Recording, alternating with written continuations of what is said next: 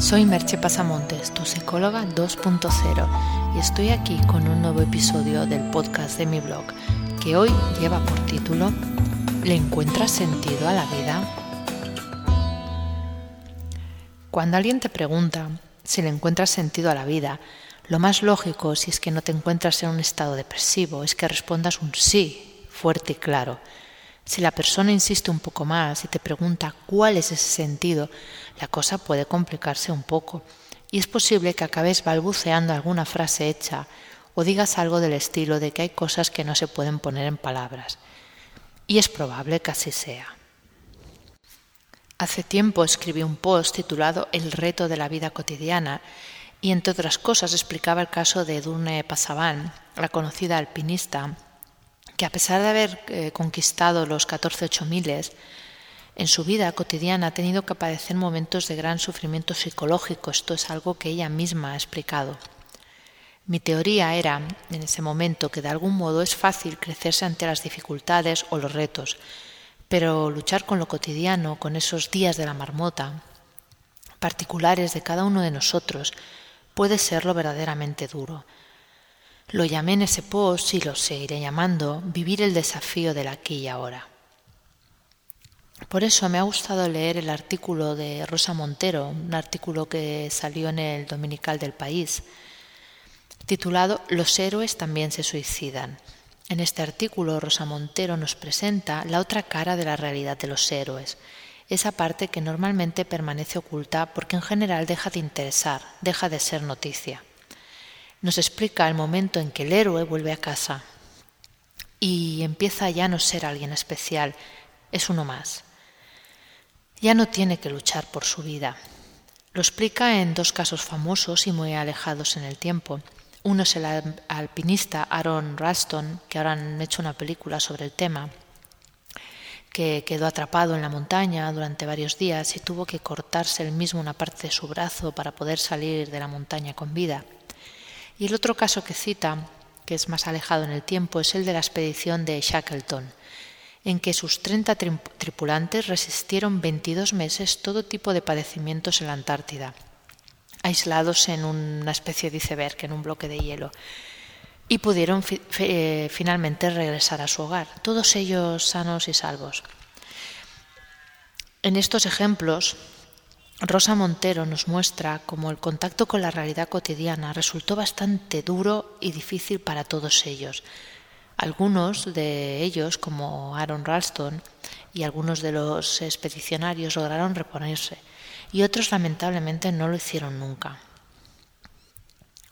Puede parecer un contrasentido que alguien pueda sobrevivir a grandes penalidades y luego sucumba en el día a día. Pero es que el más grande sufrimiento puede ser precisamente lo cotidiano, esa falta de estímulo, esa sensación de que nada interesante va a pasar o al revés, que el estrés cotidiano está ahí para quedarse. Cuando estás en una situación límite, estás luchando por tu propia vida. En ese momento el cerebro activa lo que se conoce como el modo supervivencia y todas tus energías están dirigidas a vivir. El sentido de la vida en ese momento es muy claro seguir viviendo.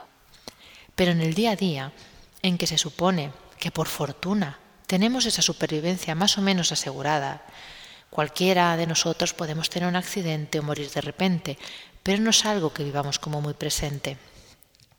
En esas circunstancias, el sentido de la vida no suele ser seguir viviendo, pues eso lo damos por hecho. En ese momento nuestra mente casi nos obliga a buscar otro sentido, quizás algo más trascendente, tal vez un proyecto en que involucrarnos o una visión, misión de valor que sentimos que debemos cumplir.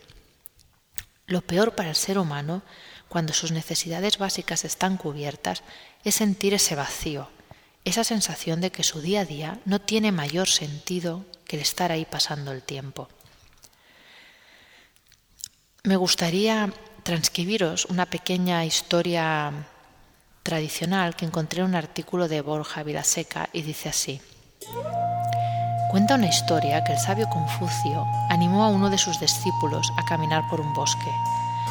Mientras el maestro paseaba distraídamente, silbando y observando los árboles y los pájaros con los que iba cruzándose por el camino, Su acompañante parecía nervioso e inquieto. No tenía ni idea de a dónde se dirigían. Harto de esperar, finalmente el discípulo rompió su silencio y le preguntó, ¿A dónde vamos? Y Confucio, con una amable sonrisa en su rostro, le contestó, Ya estamos. Este cuento nos ilustra de alguna manera lo que es vivir el presente, vivir el aquí y ahora, estar disfrutando de cada una de las cosas que está sucediendo en este mismo momento.